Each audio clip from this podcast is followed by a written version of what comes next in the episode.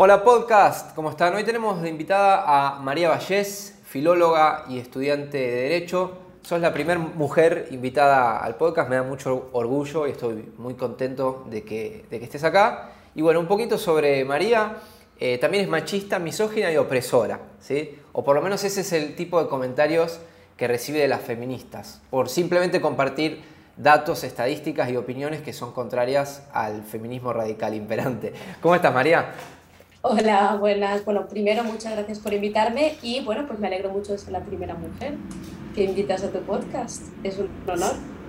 Vos sabés que no se, simplemente no se me había dado la, la oportunidad y la verdad es que me gusta mucho tu contenido y qué, qué mejor que hablar de, del feminismo que con una mujer, porque si me pongo yo a hablar, viste que nos acusan de, de machistas, misóginos. A mí, también, ¿eh?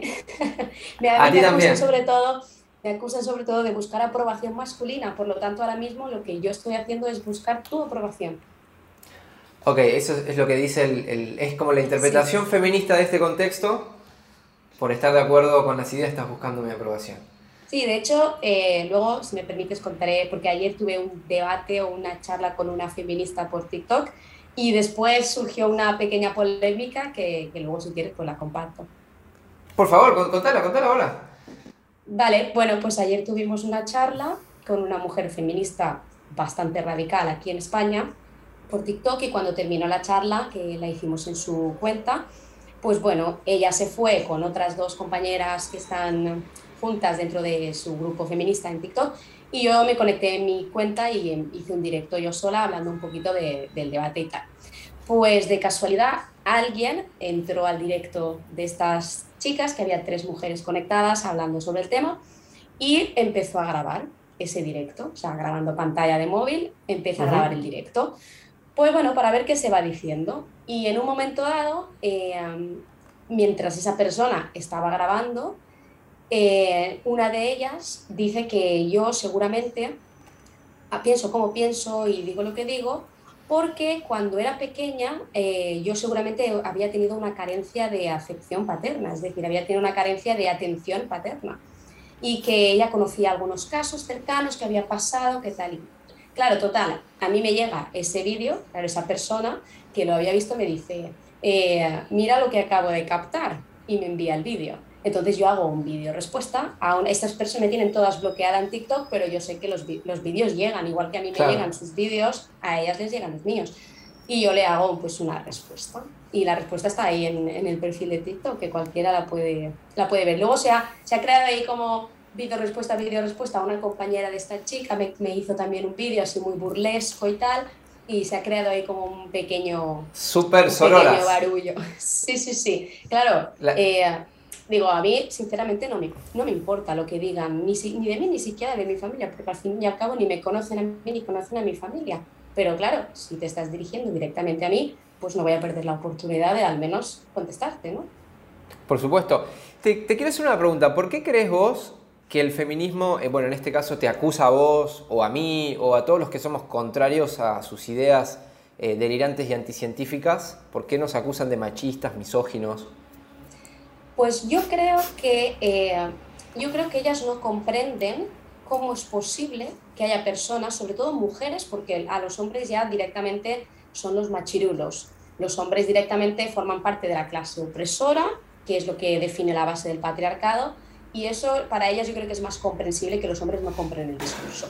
Pero sobre todo creo que no pueden llegar a entender cómo personas y sobre todo mujeres no no están de acuerdo con lo que ellas creen que es la verdad absoluta dentro del feminismo, porque para ellas eso es una verdad absoluta que no se puede rebatir y por lo tanto no comprenden, creo que no comprenden cómo es posible que haya personas que no puedan seguir su discurso. Por lo tanto, eh, opciones pues o son, tienen misoginia interiorizada, que es algo que me dicen mucho, o somos machistas, eh, somos obviamente también opresoras, eh, buscamos aprobación masculina a toda costa y bueno, pues etcétera. Pero cosas así, yo creo que es porque realmente ellas piensan, ¿cómo es posible que estas personas no vean y no sean capaces de apreciar lo que yo aprecio, ¿no? La realidad que yo aprecio. Creo que es lo que piensan. Ok, yo comparto bastante lo que decís. Puede ser, a ver vos qué opinás, hay como muchas hipótesis ad hoc, ¿no? En toda este, ¿Cómo sería cosmovisión ideología? ¿Cómo la podríamos definir, feministas? Como que está lleno de que es una yo, yo creo que se ha convertido en una ideología de género. Ok, una ideología, sí. Rozando la religión ya un poquito, ¿no? Hay ciertos en algunos, en algunos casos sí, en algunos casos sí. Sí. Em, tenemos un tema potente para hablar hoy. ¿Te parece si empezamos por hablar del patriarcado? ¿Qué es el patriarcado según las feministas? ¿Y qué es el patriarcado para vos? Porque sé que tenés una visión distinta. Bueno, el patriarcado, y ayer de hecho el debate empezó con esa pregunta, yo le pregunté a esta mujer, eh, le di una definición de patriarcado, a ver si estaba de acuerdo o no, y le di una definición, le dije que el patriarcado es un sistema de opresión socioeconómico donde el sexo masculino oprime al sexo femenino, el sexo masculino está por encima, el sexo femenino está por abajo y eso crea pues, situaciones de desigualdad y estuvo de acuerdo en la definición que le di. Mi definición de patriarcado, mi definición de patriarcado es que el patriarcado en países como el mío, por ejemplo, o en países generalmente en Europa y posiblemente en Argentina, porque yo no conozco tampoco mucho la situación económica, sí, pero así social en Argentina no tanto, eh, pero sí que sigo mucho, por ejemplo, a Roxana Kramer, que es una activista bastante antifeminista, Um, y, para mí el patriarcado no existe en estos, uh, en estos países. Y cuando digo que el patriarcado no existe, no quiero decir que no exista la violencia o que no existan las agresiones por de hombres a mujeres, porque claro, el patriarcado se ha tomado como un todo, es un pack. Entonces, si dices que no existe el patriarcado, es como si estuvieras negando de facto cualquier suceso ¿no? que realmente... Es como, es como la carta mágica. Exactamente. Yo saco mi carta, el patriarcado. y eso resuelve, soluciona. ¿Cómo me encantaría tener algo así también para poder darme validez a mis argumentos? Exacto. De hecho, le dije, a ver, el patriarcado es un sistema de opresión del sexo masculino al sexo femenino, ¿cómo es posible que en muchos aspectos de la vida, socioeconómicos también, el hombre esté perjudicado, salga perjudicado y no se encuentre en una situación de igual que la mujer? Patriarcado. Claro, la respuesta es, pues eso también es patriarcado. Pero entonces, ¿el patriarcado cómo quedamos? ¿Qué es el patriarcado? ¿Es un sistema de opresión del hombre a la mujer o es del hombre y es al hombre y a la mujer? Entonces, si es a los dos, seguimos llamándole patriarcado como un sistema de privilegios de los hombres. Dice, pero es que las mujeres sufren mucho más que los hombres. La respuesta es, las mujeres como sufren más, pues el patriarcado sigue siendo un sistema de opresión a, solo a la mujer. Entonces, es como que no tiene mucho sentido lo que, lo que al menos los conceptos, creo que algunos conceptos que dan no tienen mucho sentido.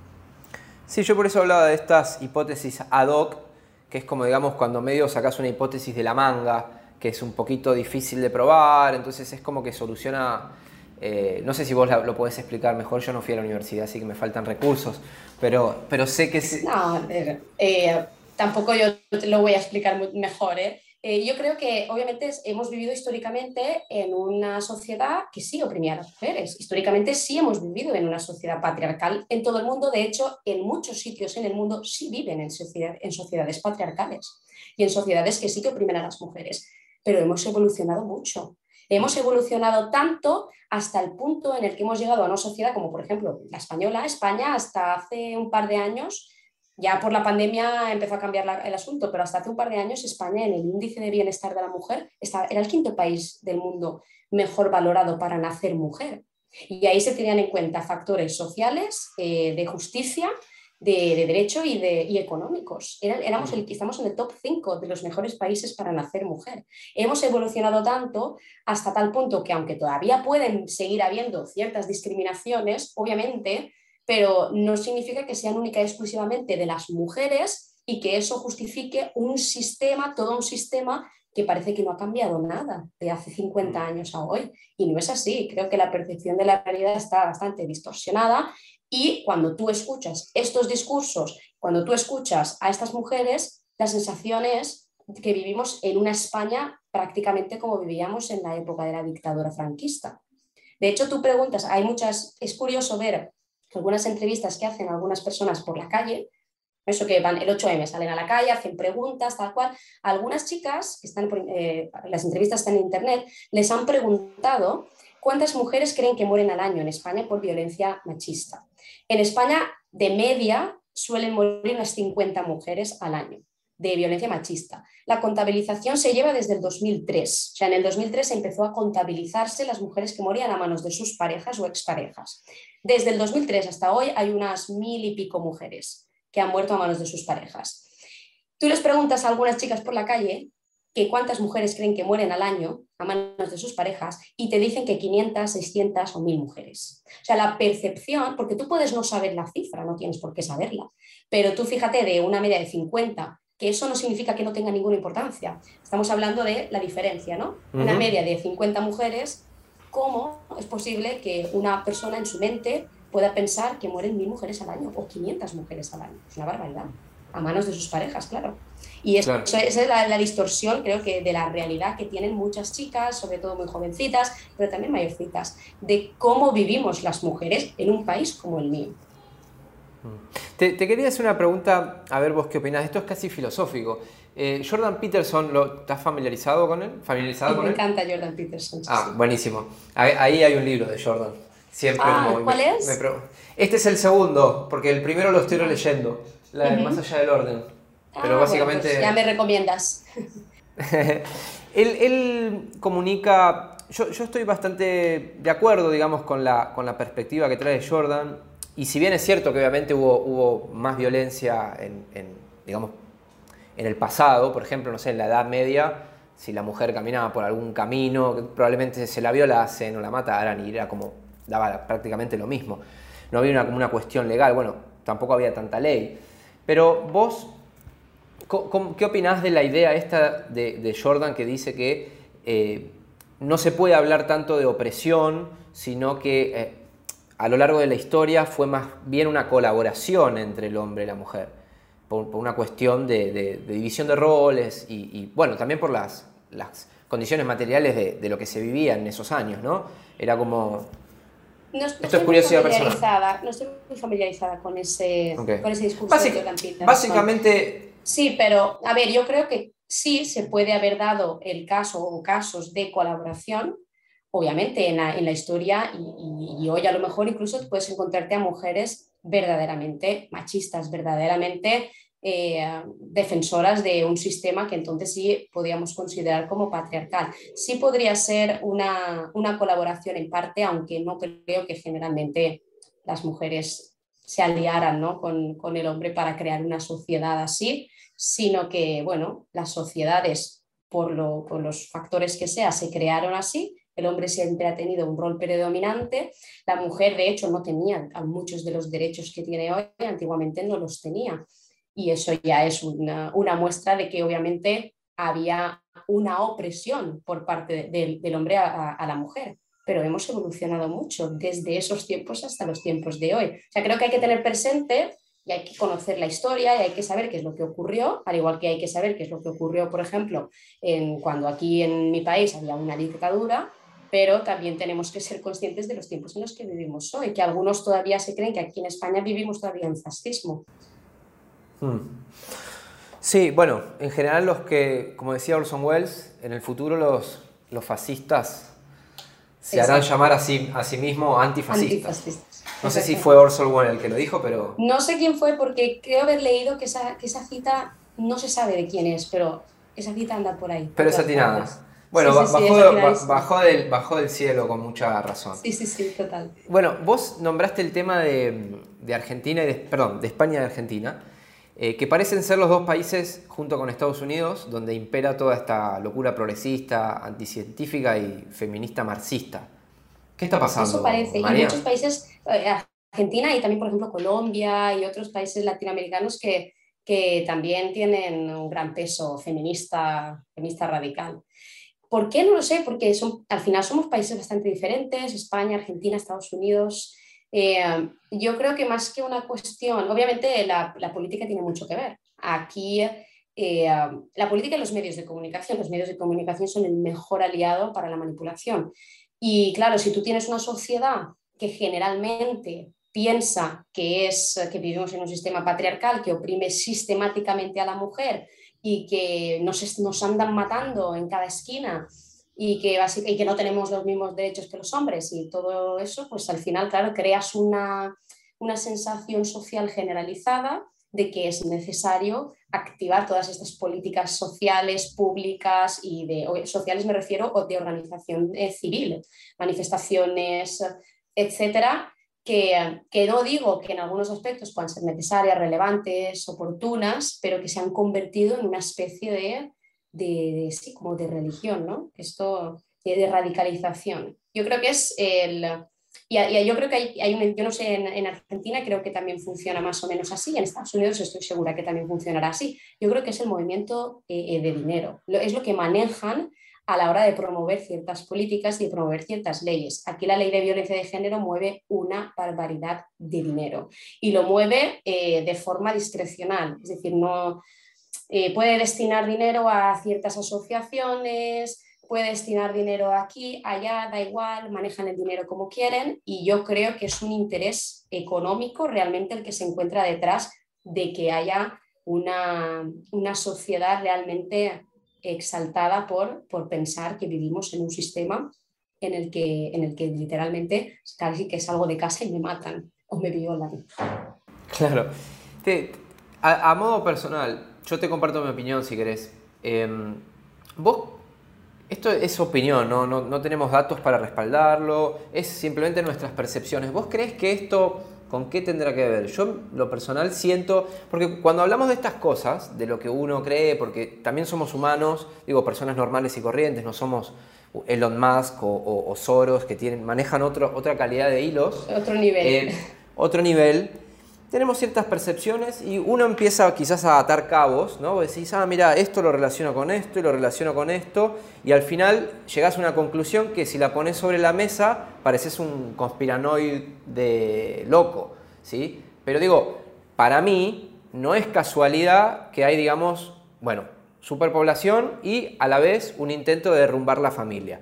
Después hay como una leve tendencia hacia estados más totalitarios y, ideas donde se dice, no, esto que hay que meter acá, mucha idea de que hace falta un control social, mucha idea de cada vez más poder al Estado. Lo que decías antes del feminismo como una cuestión de, no entiendo cómo una mujer no piensa así, o sea, hay una cuestión de, de esta idea del grupo al cual perteneces, digamos que vos tus valores y tu importancia tiene que ver más con el grupo al cual perteneces, en este caso mujer, hombre o chino, negro, empresario, lo que sea. Es un sentimiento colectivista. una idea colectivista, exacto. Sí, sí, sí, totalmente. Y, bueno, y después estas cuestiones económicas. Entonces, para mí no es casualidad. No, sé no, no, yo creo que tampoco es casualidad. De hecho, no es, eh, es curioso cómo todas estas feministas, en este caso, que hablamos de feminismo, eh, es muy difícil y yo no he encontrado ninguna feminista radical. ¿eh? Luego hay mujeres coherentes que dicen yo soy feminista, pero yo no, no estoy de acuerdo con estos discursos radicales. Eh, yo no he encontrado a ninguna feminista capitalista, ninguna, absolutamente ninguna. O son comunistas o son anarquistas o socialistas, pero capitalista no hay ninguna. De hecho, una de las bases del relato feminista, de la teoría feminista, es que el patriarcado se beneficia junto con el capitalismo. El patriarcado y el capitalismo van unidos. Esa es, esa es la base del feminismo. Es decir, es como contradictorio ser feminista y ser capitalista porque estarías apoyando al sistema que está permitiendo que te oprima. Entonces, claro, ese sentimiento colectivista es un sentimiento que es característico de los regímenes comunistas o eh, anarquistas o socialistas no capitalistas. el, capitalismo realmente no predica ni, colectivismo ni tampoco individualismo. El individualismo lo predica el liberalismo. El capitalismo es un sistema económico, punto. O sea, no hay más. Y ellas lo toman como ese sistema económico es el que nos está oprimiendo, aunque ese sistema económico sea el que haya permitido que hoy las mujeres en países como el nuestro vivamos de los mayores estándares de bienestar y con mayor acceso a puestos de trabajo, con mayor independencia, autonomía, etcétera. Sí, creo que no es casualidad muchas de esas cosas, claro que no. Bueno, gracias por compartir la, opinión. Lo dijo ella, ¿eh? es mujer. Sí, claro, obviamente hay, intereses y eso se, moviliza así, con, lo mismo con el Estado, es decir, si, si, nos quitamos de feminismo y hablamos, por ejemplo, de intereses de que haya vez, cada vez haya un Estado más grande, pues es lo mismo, ¿no? Al final es control social. Es, exacto, es el, principal motivo por el cual, digamos, yo siempre en, mi contenido que está dirigido más bien a hombres, digamos, de alguna manera trato de generar la reflexión en esto. Le digo, miren, no es casualidad que todas estas ideas, digamos, anti la institución de la familia y después que tengas, por ejemplo, en, en Argentina hay una cosa que se llama la educación sexual integral, donde hubo casos de que, por ejemplo, a niños de menos de 10 años le paran un transexual enfrente, que yo no tengo nada contra los transexuales, y le, le hacen mostrar las partes íntimas y le dicen, ven niños, las mujeres tienen pene. Ah, literal como te lo cuento. Entonces, eh, después lo ves en Disney, en el, con todo el progresismo, que ahora por cierto eh, el capitalismo manda porque le bajó, bajaron las acciones de Disney, lo cual me puso muy contento. Eh, y, y, toda esta cosa... ¿Cómo? Con los Oscars pasó lo mismo. Sí. Em, y, toda esta cosa, digamos, como aparentemente inocente, después eh, termina... Bueno, me, voy de tema si, si profundizo ahí. Lo, que te quería preguntar es otra cosa. Sobre la igualdad ante la ley, ¿no? Porque vos hablaste de la ley de violencia de género, que mueve un montón de dinero en España. Acá en Argentina también se crearon no sé cuántos ministerios, el Ministerio de la Mujer, eh, un montón de fondos públicos para todas estas campañas que al final no sirven para nada porque los, los las muertes siguen aumentando, etcétera, etcétera, etcétera. Pero ¿qué hay con el Estado de Derecho? Vos estás estudiando abogacía y se dice mucho, me gustaría que alguien que, por lo menos está dentro de la carrera de, abogacía lo, pueda dar con, lo pueda contar con más eh, conocimiento de causa. Se dice mucho que en España ya, por un lado, no, no existe más la presunción de inocencia, sobre todo si sos hombre, me gustaría saber si es verdad o no, y por otro lado, eh, que ya no hay un Estado de Derecho. Claro, a ver, Estado de Derecho yo creo que en España no realmente como, tal no ha habido nunca, porque en España no hay separación de poderes efectiva. Al igual que en España ah, eh, los jueces no son totalmente independientes, los jueces son dependientes de los políticos. Aquí tenemos al Tribunal Constitucional, que es el que se encarga de, eh, de interpretar la Constitución, es un tribunal político, es un tribunal formado por ni siquiera jueces, no tiene necesariamente que ser jueces, y está elegido por políticos, tanto del, del Congreso como del Senado. Entonces, ¿Estado de Derecho? ¿El Estado de Derecho realmente como tal? No. ¿Presunción de inocencia vulnerada por la ley de evidencia de género? Eh, no es que no exista la presunción de inocencia, pero sí se ve vulnerada. De hecho, cuando salió aprobada la ley, bueno, es que aquí hubo una polémica entonces cuando se aprobó la ley, y lo que pasó fue que eh, aprobaron la ley, bueno, presentaron obviamente el proyecto, ¿no? el anteproyecto de ley, y un político, que ahora ya no es político, pero lo ha sido durante muchos años aquí del Partido Socialista, entonces, obviamente, con contacto con el presidente del Tribunal Constitucional, que eran los que se tenían que encargar de decir si esa ley era o no era constitucional, le preguntó al presidente que, bueno, ¿qué, está, ¿qué pasa con esta ley? Esta ley no es constitucional, porque rompe con el artículo 14 de la Constitución, que es la que dice que no se puede discriminar a los ciudadanos por ningún tipo de ni edad, ni por edad, ni por sexo, ni por raza, ni por religión, etc. Y el presidente le dijo que efectivamente esta, esta ley era inconstitucional. ¿Qué pasó? Que cuando llegó el momento de la votación se aprobó como constitucional. Por lo tanto, se sorprendió y dijo, pero a ver, ¿qué está pasando aquí? Y el, tribunal del, el presidente del tribunal le dijo que, claro, que tenía muchas presiones políticas.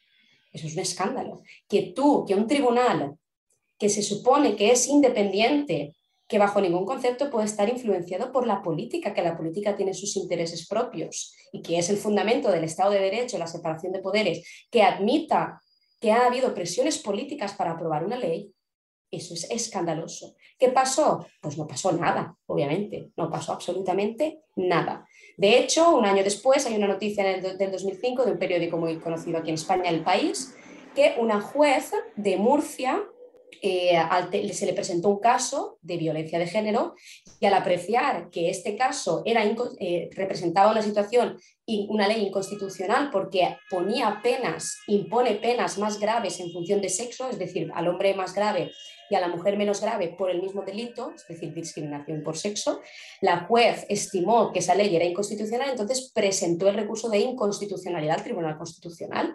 Escribió todo un auto explicando por qué consideraba que esa ley era inconstitucional y yo creo que la juez en ese momento tenía toda la razón del mundo, presentaba que la presunción de inocencia se ve vulnerada porque lo que hace la ley es presuponer que el hombre, por el mero hecho de ser hombre, es el que constituye el único tipo de violencia de género.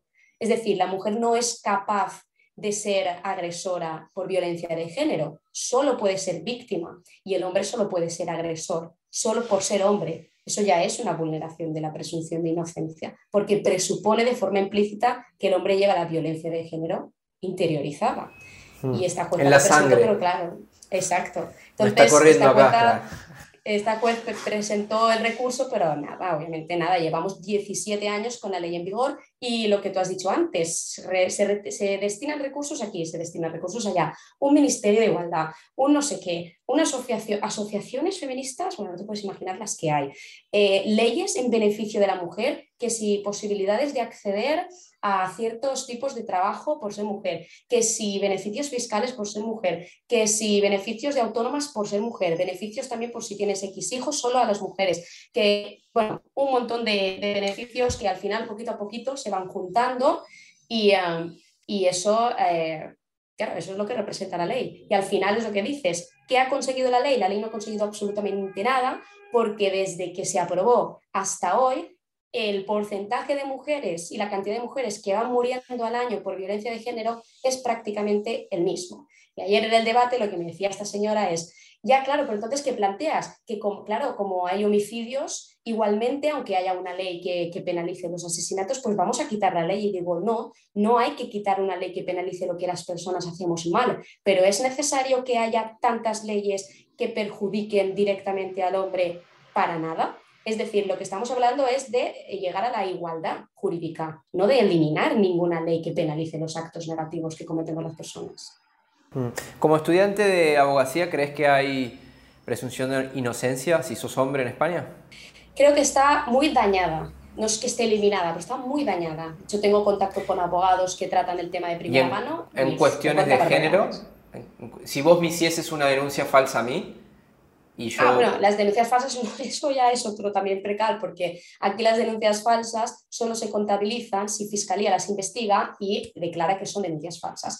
Por lo tanto, Fiscalía no investiga prácticamente casi ninguna denuncia falsa y aquí te queda un porcentaje oficial mm, ridículo pero realmente ridículo que luego yo tengo contacto con hombres que han sido denunciados y luego no ha quedado en absolutamente nada y que, y que afirman ser inocentes, y solo con los hombres que yo conozco creo que ya puedo cumplir el cupo de las denuncias falsas que recoge Fiscalía de forma oficial. Claro, ¿eso cómo lo combates? Con el debate exactamente igual. Dije, pero es que el dato oficial es este. Digo, ya, pero es que Fiscalía no las investiga, señora. Es que si no se investigan, y luego te cuesta dinero pagarte a un abogado para tú, de forma particular, ver si esa denuncia ha sido falsa o no, la mayoría de los hombres lo que hacen es desistir. Entonces, hay unos datos absolutamente sesgados de lo que son las denuncias falsas aquí.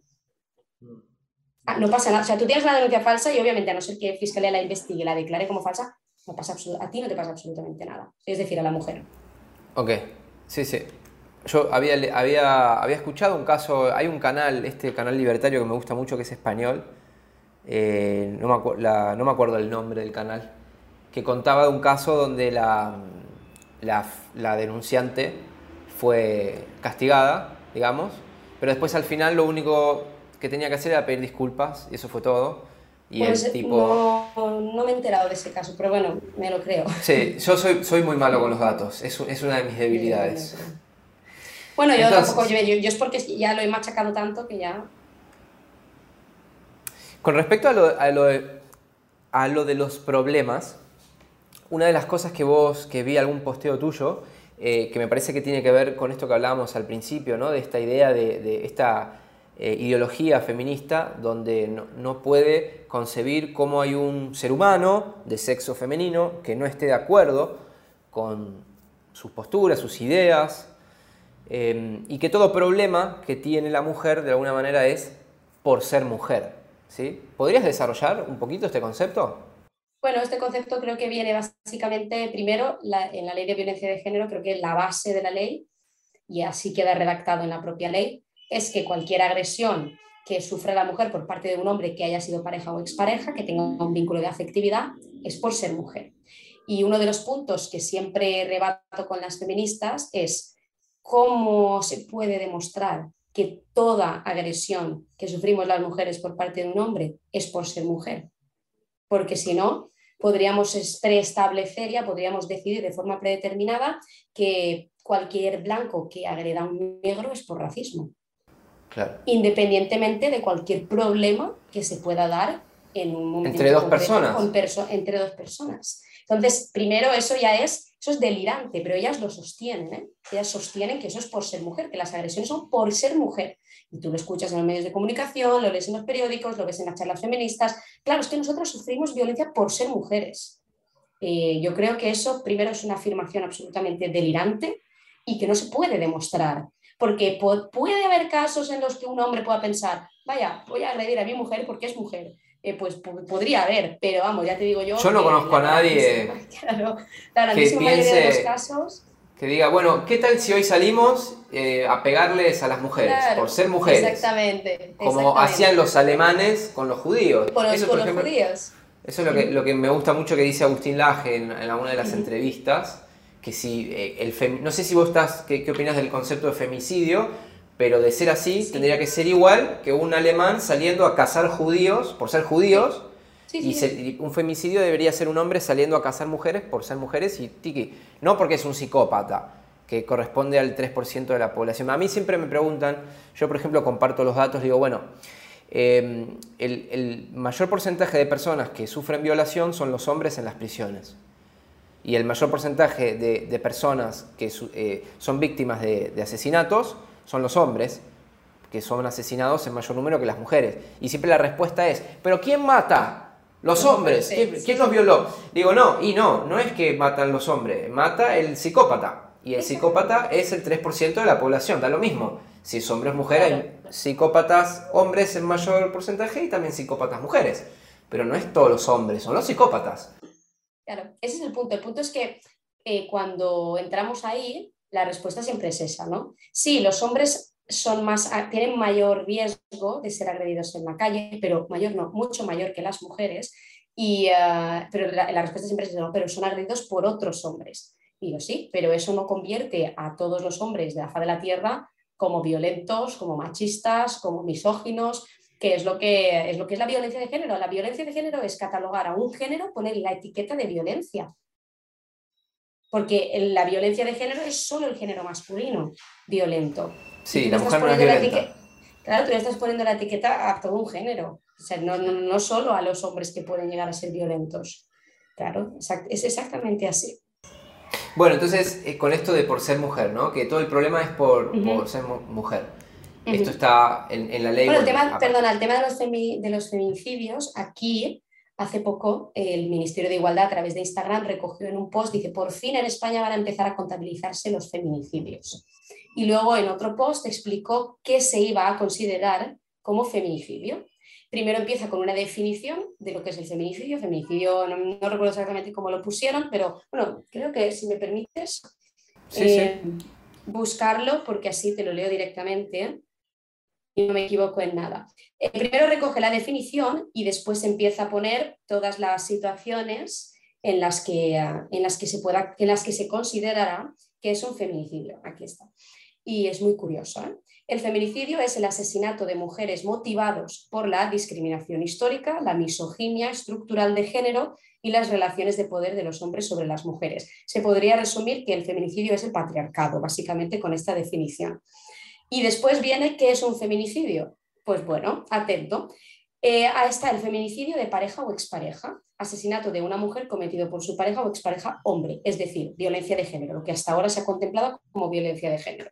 Luego está el feminicidio sexual, que es el asesinato de una mujer por un hombre con el que no tenía una relación de pareja ni familiar vinculado a las violencias sexuales. Por ejemplo, agresión sexual, la trata con fines de explotación sexual, explotación sexual o prostitución, mutilación genital, matrimonio forzado, etc. Luego está el feminicidio familiar, que es el asesinato de una mujer por un hombre de su entorno familiar el feminicidio social, que es el asesinato de una mujer por una agresión de carácter no sexual, es decir, no tiene por qué ser sexual, cometida por un hombre con el que la mujer no tenía relación de pareja ni familiar, es decir, un conocido, un compañero de trabajo o un amigo. Y por último, sí, vicario, el feminicidio vicario, que es el asesinato de una mujer de sus hijos, hijas menores de edad por un hombre como instrumento para causar perjuicio o daño a otra mujer. Es decir, ¿qué es el feminicidio? Absolutamente todo. Cualquier mujer que muera a manos de un hombre es feminicidio. y el feminicidio se define como una clase de eh, violencia de género, o sea, por, culpa del patriarcado.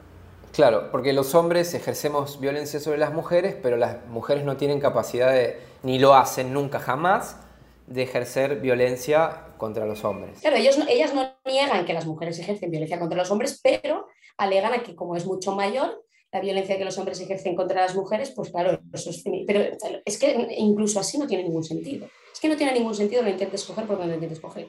Porque definir el feminicidio como se define y después dentro del feminicidio que entre absolutamente todo, es que eso es, es delirante. que no tiene ningún sentido.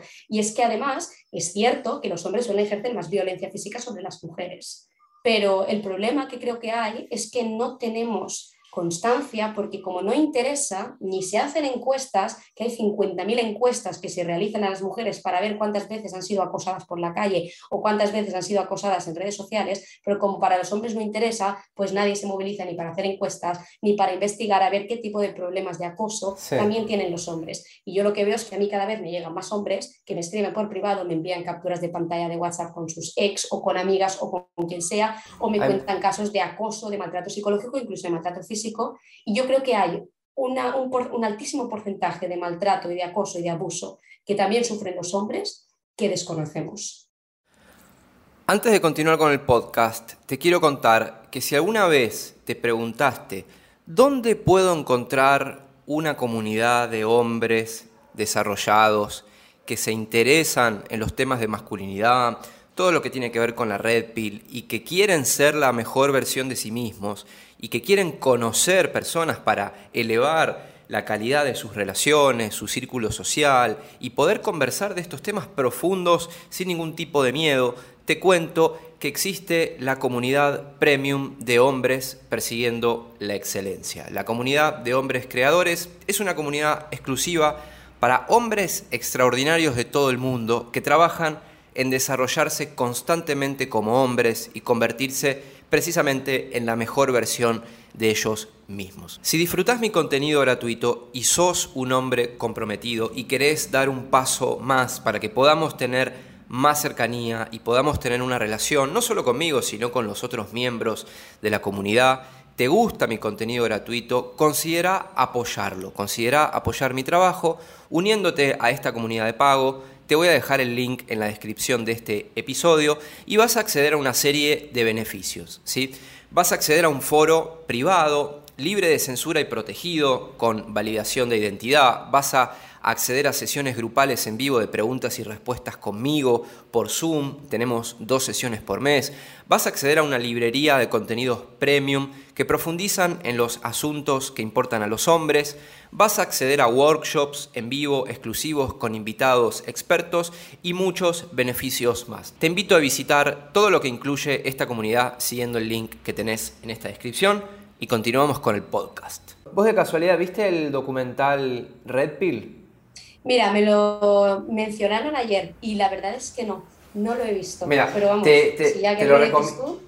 Te lo recomiendo y también a todos los que estén escuchando, yo lo comparto bastante. Es un documental que fue Em, digamos, producido y dirigido por una chica feminista que quería investigar sobre los movimientos de los derechos eh, de los hombres en Estados Unidos, que eran acusados de misóginos y de un montón de cosas.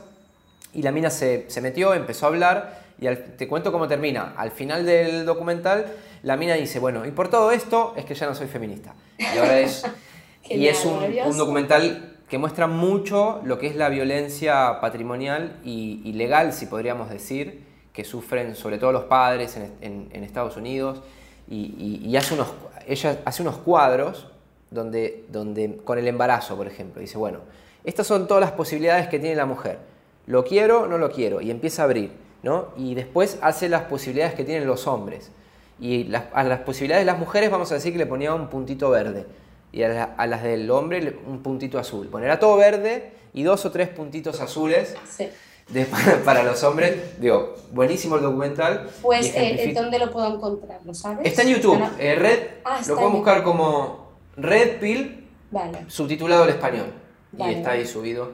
Tiene un par de, millones de pues views. sí, sí. Me lo voy a, a mí me llegan muchos casos. Yo tengo una comunidad de hombres que persiguen la excelencia y, me, llegan muchos mensajes, eh, testimonios, videos, sobre todo por ahí audios de de ella diciéndole cómo no le va a permitir ver a sus hijos, insultándolo. Hay un dato que Jordan Peterson lo ha compartido muchas veces, está en el libro. Eh, la mujer, digamos, el hombre y la mujer en, una relación, ambos cometen, o bueno, no siempre, violencia hacia el otro. Es mucho más habitual el de la mujer hacia el hombre, podríamos decir un 80%. Y está muy naturalizado, es cuando te pegan, cuando te insultan, cuando te tiran algo, cuando por ahí te tiran agua o, te tiran la ropa. El hombre no lo hace tan seguido como la mujer, el problema es que cuando el hombre lo hace, genera más daño. Esa es como un poco la, realidad. en la mujer es mucho más habitual, lo vemos a veces en la salida, cuando hay un par de amigos y ella se enoja y le pega en el hombro a él, que si fuese al revés probablemente pasaría la noche en la comisaría y un montón de cosas de ese estilo. Eh, así que bueno, nada, son, temas que como vos decís no están visibilizados. Por eso digo que, perdona, que los hombres ejercen más violencia física, es cierto, pero que las mujeres ejercen otro tipo de violencia y creo que está bastante, bastante escondida. Creo que hay mucha violencia, por lo que yo percibo de, por mí misma y por tantísimas personas que he conocido, que como lo mismo que me has dicho tú, a mí me llegan muchos hombres que me comparten esto, que me comparten lo otro, pero es que conozco a tantas personas ya que también les llegan muchos hombres que al final creo que podríamos estar en una situación de que desconocemos, porque no tenemos acceso ni a datos, ni a estadísticas, ni a encuestas, ni a nada, desconocemos hasta qué punto realmente el hombre pueda estar violentado también, aunque no sea así directamente física, pero física también. ¿eh? Yo creo, mira, mi experiencia, yo te diría que la violencia física es muy común. Lo que pasa es que es como te digo, por ahí es un golpe que te dan así nomás. Eh, a mí me han pegado dos veces. Nada del otro mundo, ¿viste? Como que te digo, es algo normal. Yo creo que si le preguntamos a, los hombres, a nuestros tíos, amigos y todo nuestro círculo cercano, y si son sinceros, yo creo que, o sea, todos te van a decir que alguna vez una mujer les pegó. Alguna cachetada, ¿no? Alguna cachetada, alguna patada. Eh, a, mí en, mi última relación no, no fue nada del otro mundo, yo tampoco me lo tomo mal ni me siento la víctima y qué sé yo. Ella que defendía, que, que era psicóloga y, pro antiviolencia y todo, en un momento que tuvimos una discusión y estábamos en la cama y yo quizás me pasé y le dije que era una hija de puta, eh, me dio una patada en la espalda que me, me rompió, casi me rompió una costilla. Tú piensas al revés, ¿no? Digo, ¿qué, ¿qué, hubiese pasado si hubiese sido al revés? Es la, es la, percepción que tiene la gente cuando ve a un hombre golpeando a una mujer o cuando ve a una mujer golpeando a un hombre. Al ver al hombre generalmente pues, más grande, más fuerte, más, más uh, con la, el simple hecho de que los hombres tengan la voz más grave ya crea una sensación de más agresividad. Nosotras tenemos la voz más fina, sí. tenemos la voz más, más dulce, digamos, no sé, y eso, todo eso dentro de nuestra propia mente, de nuestra propia percepción subjetiva, lo, lo juntamos y cuando vemos a un hombre ponerse un poco agresivo con una mujer lo percibimos como algo absoluto, que es absolutamente negativo, pero me refiero comparado con un caso al revés, lo concebimos como algo intolerable y, uh, y si ocurre al revés es como, bueno, bueno no, pasa no, nada. Está, no, está, bien, no está bien, pero, pero no, no, no tengo pero ese no está tan mal. de decir qué barbaridad, ¿no? Si es un opresor, no está tan mal que le peguen. No está tan mal. eh, bueno, una, una cosa que, vos también te vi por ahí en algún contenido, que estabas reaccionando a una, a una erudita eh, comunicadora social que decía que los hombres somos terroristas por el hecho de ser hombres. ¿No? ¿Qué, qué opinan bueno, era, no, no, dijo que era terrorista, sino que comparó eh, la, el Día del Hombre como el Día del Terrorista. O sea, ella dijo que no quería decir que el Día del Hombre se tendría que llamar el Día del Terrorista, pero estableció ahí como una comparativa, porque como el machismo mata más que el terrorismo, pues debería de llamarse como el Día del Terrorista. Lo cual tampoco tiene mucho sentido, porque si el machismo mata más que el terrorismo, ya no tiene nada que ver, ya no tiene por qué verse relacionado con el terrorismo. Será machismo y punto. Es decir, ¿por qué Día del Terrorista? Pero está haciendo una comparativa, eh, aparte de absurda uh, y aparte de escandalosa, está haciendo una comparativa que no tiene sentido. Está comparando a un grupo organizado de X personas que matan de una, porque un, ataque terrorista te suelta una bomba en un momento dado en un lugar concreto y te mata a 20, 50, 100 personas, depende de la magnitud del ataque. Y está comparando a grupos organizados que se mueven por motivos absolutamente distintos por los que un hombre puede agredir a una, puede agredir a una mujer y los compara simplemente porque, porque el machismo mata más que el terrorismo. Es una barbaridad. Es una barbaridad y sin sentido.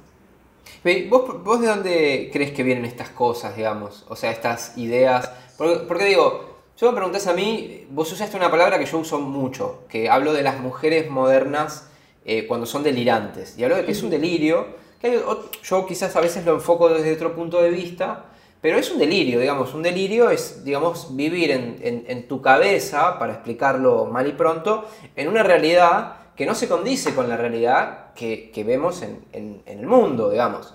Eh, eso es un delirio. Digo, ¿por, qué vemos tanto delirio en, boca de mujeres feministas, hombres, bueno, hombres feministas, aliades? Sí, soy un poco sarcástico, me encanta. Eh, ¿Por qué vemos tanto y digamos, digo, cualquier persona que reflexione un poco más, más seria, que, se anime a, cuestionar y a criticar sus ideas y decir, bueno, a ver un momentito, esto que yo creo tanto, ¿no? que defiendo tanto, ¿será así? Lo investigué, leí lo que dice la, la vereda enfrente. A mí, por ejemplo, me gusta mucho leer de extrema izquierda, eh, bueno, no extrema izquierda, extrema derecha, pero me gusta leer de todo, escuchar a todos y sacar mis conclusiones. Y bueno, acá tengo la prueba, me tatué el Che Guevara y yo te digo que estoy equivocado. Y conozco gente que sigue, no, que el comunismo, flaco, estás en el siglo XXII, ¿viste? Eh, pues yo creo que, bueno, creo que es algo común en todas las personas, que a, a todos nos gusta, esto creo que se llama el sesgo de confirmación a todos nos gusta reafirmarnos en nuestras ideas. Por lo tanto, si tienes a personas que son feministas radicales, lo que van a hacer es a intentar buscar relatos que confirmen su, teoría. Entonces, van a ir única y exclusivamente a leer libros feministas, van a ir única y exclusivamente a ver feministas van a ir única y exclusivamente al relato eh, que, les, que les gusta y el relato que en ese momento están comprando. Creo que una diferencia entre posiblemente ellas y yo o muchísimas otras personas que piensan como yo es que nosotros, y para argumentarlo y para contraargumentarlas, tenemos que leer sus libros, tenemos que escuchar nuestras sus charlas y tenemos que ver sus, sus argumentos. Y ahí es donde tú ya te estás exponiendo a ver los dos discursos. Y luego, cuando tú ya vienes de la otra parte, porque yo ya he sido feminista, yo ya he cambiado de opinión o sea, yo no, yo no he estado aquí y de aquí no me he movido, yo ya me he movido. O sea, yo ya he abierto la mente y ya he visto otras cosas. ¿Estoy en el lado que a ellas no les gusta? Sí, estoy en el lado que a ellas no les gusta y en el lado que ellas consideran erróneo. Pero yo por, lo, yo por ahora ya he abierto la mente, ya me he abierto a otros argumentos y he cambiado. Pues mm, creo que eso es lo que, lo que ocurre generalmente, que no, no se exponen o porque no quieren o cuando se exponen se cierran tanto en banda que no, no hay forma de que puedan llegar a ver nada distinto. Me parece súper admirable eso que dijiste. Eh, y me hace acordar, hace poco vi una, entrevista con Jordi Wild y este ex nazi, el pelado, no me acuerdo el nombre. ¿lo sí, sí, sí, eh, David Saavedra, sí. David Saavedra. Y me, pareció fantástico ese episodio porque me, atrapó y como él contaba lo que vivió desde dentro. Y me parece que hay mucho eh, parangón, digamos, con mucho paralelismo con, todos estos movimientos, porque terminan siendo, terminan siendo ideologías y terminan captando personas que no les fomentan la, la capacidad crítica digamos que, sino que es como una especie de lavado cerebral y también por la cultura y por la moda pasa algo que cuando la forma de vos cautivar a los jóvenes, vos tenés que pensar, adolescentes, o ¿no? niños, adolescentes, están creciendo, necesitan sentido de pertenencia, necesitan diferenciarse de sus padres, necesitan tener valores distintos a los de sus padres para forjar una identidad propia y en los grupos donde se mueven empiezan a, digamos, a comulgar estas ideas y bueno, es como lo que hay que defender y, ¿no? y todo vayamos a prender fuego en la iglesia, pero ¿qué pasa si yo voy a prender fuego, no sé, una, una, reunión, una oficina feminista? O sea, ¿por, ¿por qué, no? Digo, más allá que yo no defiendo la religión como tal, porque sí, como hay ciertas cosas incompatibles que, o por ejemplo, hace poco fue el 8M, ¿no? Y hay, hay, un caso específico de una chica que es activista de pañuelo verde y que fue a la marcha. Y ya sabía que, le iban a atacar, pero fue igual para demostrar que le iban a atacar. Entonces toda esta sororidad, digamos, se cae cuando de repente tenés el pañuelo del color contrario al mío. O sea, soy sorora y, y digo que hay que ser sorora y la mujer y qué sé yo, pero si vos no pensás como yo, entonces te saco de la marcha a piñas, como pasó. Y no solo de la marcha, a mí directamente me han dicho que yo tendría que estar censurada de todas partes. Que yo no tendría mm. que aparecer ni en redes sociales, ni en televisión, ni en periódicos, ni en política, ni en absolutamente nada, porque tengo un discurso de odio. Por lo tanto, yo tendría que estar censurada. Te intentan, intentan eh, quitarte de en medio, de todas partes sacan estas cartas, ¿no? estas hipótesis ad hoc, estos fundamentos. Lo tuyo es discurso de odio. Lo tuyo es discurso de odio, vos no tenés ninguna posibilidad de expresarte. Eh, Jordan Peterson últimamente está hablando mucho, y así como en algún momento lo habló sobre la responsabilidad, ahora está hablando mucho sobre la importancia del, free speech, digamos, la importancia de, poder escuchar a todos para darte cuenta de qué clase de personas son. Porque muchas veces le decían, bueno, pero Jordan, Alguien que es, supongamos, fascista y que dice que hay que matar a los judíos, no debería poder hablarlo. Y él dice, no, al contrario, tiene que poder decirlo para que las demás personas, que somos decentes, nos demos cuenta que es un fascista y que a ese no hay que hacerle caso. Porque está diciendo que hay que matar a los judíos. No hay que censurarlo, porque si lo censuramos, el tipo va a hacer toda una cosa loca para que lo terminen votando y una vez que llegue al poder va a salir a matar a los judíos. Entonces hay que dejarlo hablar. Digamos, y ese es el rol. Yo creo que ahí, hablando del tema de la libertad de expresión, que por cierto, todas estas a Jordan Peterson no lo pueden ni ver. No, por supuesto, porque es un macho heteropatriarcal. Sí, claro, y además lo, tienen, o sea, lo tienen como un psicólogo de pacotilla, ¿no? Como que, bueno, este es un psicólogo, pero este no es psicólogo ni es nada. La comunidad eh, lo tiene como si fuera un meme, porque Jordan Peterson, bueno, pues, obviamente, ¿no? ¿Cómo, cómo van a tener a Jordan Peterson? No le ganan un debate, me encanta. Eh, bueno, ni de, vamos, ni de, ojalá, me encantaría verlas eh, con un, debate con Jordan Peterson porque se las come. Pero bueno, todo este, el tema este de la libertad de expresión, yo obviamente siempre soy muy partidaria de la libertad de expresión y de que personas que no piensan y que piensan muy distinto a mí también tengan la oportunidad de, expresarse, aunque yo incluso pueda considerar que su discurso es discurso de odio, porque en muchas ocasiones el discurso feminista es discurso de odio hacia los hombres y yo así también lo considero. Creo que sí que puede haber, debe haber límites en el sentido de tú no puedes coger y con, con, tu libertad de expresión ir por ahí amenazando a la gente o acosando a otras personas en grupo. Bueno, pero eso dejaría de ser libertad de expresión porque ya entraría dentro de lo que es una amenaza. Exactamente. Entonces, el tema de decir que tú matarías a todos los judíos, creo que es delicado, pero en cierto punto eh, puedo estar de acuerdo contigo. Aquí, por ejemplo, hay una chavalita muy jovencita que hace un tiempo hubo una manifestación nazi aquí en, en, Madrid, se hizo como una especie de manifestación o de recordatorio a la División Azul, los caídos, etc. Y hubo una chavalita muy jovencita eh, que habló en, esa manifestación y pues tenía un discurso nazi. De hecho, luego otras personas le hicieron entrevistas que están en YouTube y ella pues defiende su postura, no habla directamente de matar a judíos, pero sí culpa a los judíos de muchos de los problemas que tenemos, ¿verdad? Y ella pues tiene un discurso nazi, sin embargo, creo que ese discurso no debería de censurarse, por lo mismo que acabas de decir tú. Creo que la gente debería de poder escucharla y decir, eh, esta chavala está pirada y eh, tiene un discurso de odio y tiene un discurso de un régimen totalitario y dictatorial. Lo que pasa es que aquí hay una doble vara de medir.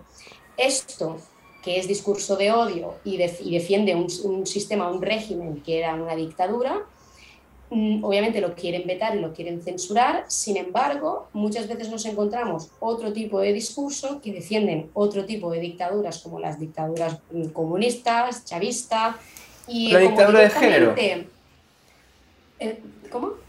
o la dictadura de género.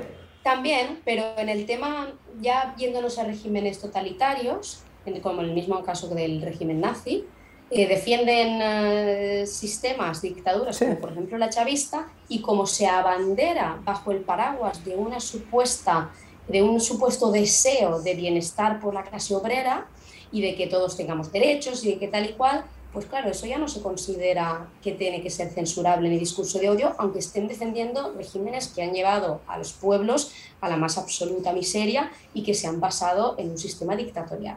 Entonces ahí hay una clarísima doble vara de medir de cómo la gente eh, Mm. percibe o quiere que sea eh, libertad de expresión y que quiere que sea censurado. Y por eso ellas a mí me quieren censurar. Mm. Bueno, ojalá que no lo hagan. Ojalá que no, No, que no se pueda. no, poder no, me pueden denunciar vídeos, me pueden denunciar la cuenta, pero callarme, callarme, no me pueden callar. Tenés que hacerte un grupo de Telegram, yo te lo recomiendo, yo tengo el mío. Entonces, Sí, si te lo bajan tengo que una- hacer, ¿verdad? Si te bajan la cuenta de TikTok, vos tenés tu grupo, le tirás ahí el, el mensaje chicos o chicas o chiques, no, esa Es no. verdad, está... Eso está, es buena idea, es buena idea. Te quería hacer, eh, bueno, te agradezco mucho por venir al podcast, sos más que bienvenida. Si otro día querés venir, eh, ahí tenemos un par de invitados recurrentes, estaría bueno que cada tanto podamos hablar, pero hay un tema que me pareció curioso, que es la casa feminista. ¿Sí? Eh, Sí. ¿Querés contar un poco? Bueno, tampoco es que sepa, es decir, es una noticia que me encontré de casualidad. Pues me encuentro con una noticia que decía la casa feminista, ha llegado la casa feminista. De hecho, la- la- yo creo que si la buscáis en internet la vais a encontrar. Pues es una noticia que describe cómo son las casas feministas. Y claro, es curioso porque eh, tú te planteas, no sé, en- bajo qué criterios catalogas a una casa como feminista o no feminista, ¿no? Pues la noticia te describe cómo sería una casa feminista por dentro y además eh, dice que hay algunas eh, comunidades autónomas aquí en España que están intentando implementar ese modelo. Entonces, claro, ahí yo ya me planteo, eh, ¿nos quieren ya también obligar a ver eh, de qué forma tenemos que empezar a construir nuestras casas? También para darle un enfoque feminista, eso que ahora a todo se le quiere dar perspectiva de género. A las Mm. matemáticas hay que darle una perspectiva de género, que esto aquí también dices, ¿y cómo ¿Cómo? vas A eso no lo había escuchado nunca. ¿Cómo sería la Sí, sí, matemática? aquí, aquí hablaron de que a las matemáticas hay que darle perspectiva de género porque las mujeres habitualmente no se interesan tanto como los hombres por las matemáticas y que eso es porque a las mujeres nos educan en que tenemos que tener miedo y que tenemos que pensar que no somos válidas para las matemáticas y por lo tanto hay que darle un enfoque feminista. ¿Cómo? Ah, no lo sé. Estoy esperando todavía a ver cómo sería ese enfoque. Pero estamos en, en la época de a todo hay que darle un enfoque o una perspectiva de género, que llaman aquí perspectiva de género. Y le están dando una perspectiva de género a las casas y te están diciendo cómo tiene que ser tu casa para que sea feminista. Que me parece, es que es absurdo y ridículo a, a más no poder. ¿Y, y hay alguna idea, alguna aproximación de cómo debería ser esa casa? Pues tendría que volver a revisar la noticia porque ahora no lo recuerdo, pero hablaban de, de, pues de cómo tiene que ser el tamaño de las habitaciones. Decían que no podía haber una habitación principal más grande que las otras porque eso era como una forma de opresión y de jerarquía. Eso representaba la jerarquía de la casa, ¿no? La habitación más grande está habitada por la persona más importante de la casa y las más pequeñas por las menos importantes. No sé si referimos a los padres y los hijos, que la cocina debería de estar junto con el salón, no una cocina separada del salón, eh, no sé qué más, o sea, cosas de ese estilo, cosas Mira. así. Mira, Sí, sí. ok. Bueno, sobre todo porque en, en, digamos, en, en la jerarquía del hogar los hijos están a la par de, la padre, de los padres y tienen que tomar las decisiones en la casa y, y tienen que hablar con los padres de igual a igual. Ningún tipo de autoridad porque eso es eh, machismo opresor. Y en una pareja que no tenga hijos, pues estarán en la misma habitación, o sea, que no veo la jerarquía por ningún lado. Claro. Bueno, María, ¿dónde te encontramos en las redes sociales? Pues Para que la vayan a seguir. En TikTok me encontraréis como yo soy Mavamar, que es de Ma de María, Va de Vallés, y Mar de Martí, que es mi tercer apellido, Mavamar94. Ahí es donde Parece- me encontraréis en TikTok y en Instagram, soy el mismo, el mismo nombre. Parece como el, el nombre de un personaje de, de una telenovela de Thalía. Ah, sí. Que la tocó Mar, Marimar, Mari- Ma- Puede ser, puede ser. Pues sí, ma va con V, ma va mar 94 me encontrarán Bueno, en TikTok y en Instagram a- con el mismo nombre. YouTube tengo mi María Vallés, mi nombre y mi primer Bueno. María Vallés. Bueno, te agradezco muchísimo, María. Fue un placer hablar A contigo. ti. A ti, encantada. Ha estado genial. Se me ha pasado Bueno. rapidísimo, la verdad.